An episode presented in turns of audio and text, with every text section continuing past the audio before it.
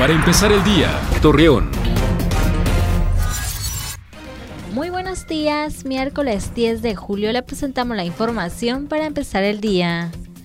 Francisco Javier Borrego, secretario de la Comisión de Comunicaciones y Transporte de la Cámara de Diputados, informó que el proyecto del Metrobús en Gómez Palacio no funcionará de la manera que se esperaba, debido a que en otros estados ha resultado un fracaso.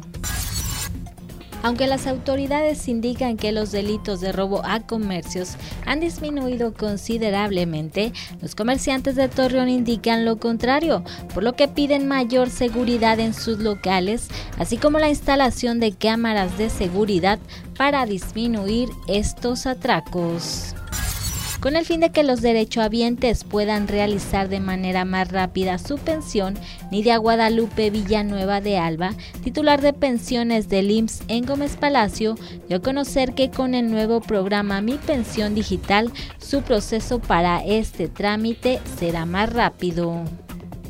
Acompáñenos con toda la información dos minutos antes de las 9 de la noche por Mega Noticias.